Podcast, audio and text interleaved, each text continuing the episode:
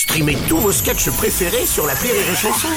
Des milliers de sketchs en streaming, sans limite, gratuitement, gratuitement sur les nombreuses radios digitales Rire et Chanson. La blague du jour de Rire et Chanson. C'est un mec qui va, qui va chez le coiffeur et il dit bonjour, bonjour, je voudrais une petite coupe un petit peu spéciale aujourd'hui. Alors il dit mais pas de problème, on est un coiffeur professionnel, on sait tout faire. Il dit voilà, je voudrais être euh, rasé sur le côté gauche, long sur le côté droit. Dessus vous me faites une brosse avec un gros trou au milieu et puis derrière la nuque un peu dégarnie mais avec des touffes par-ci par-là.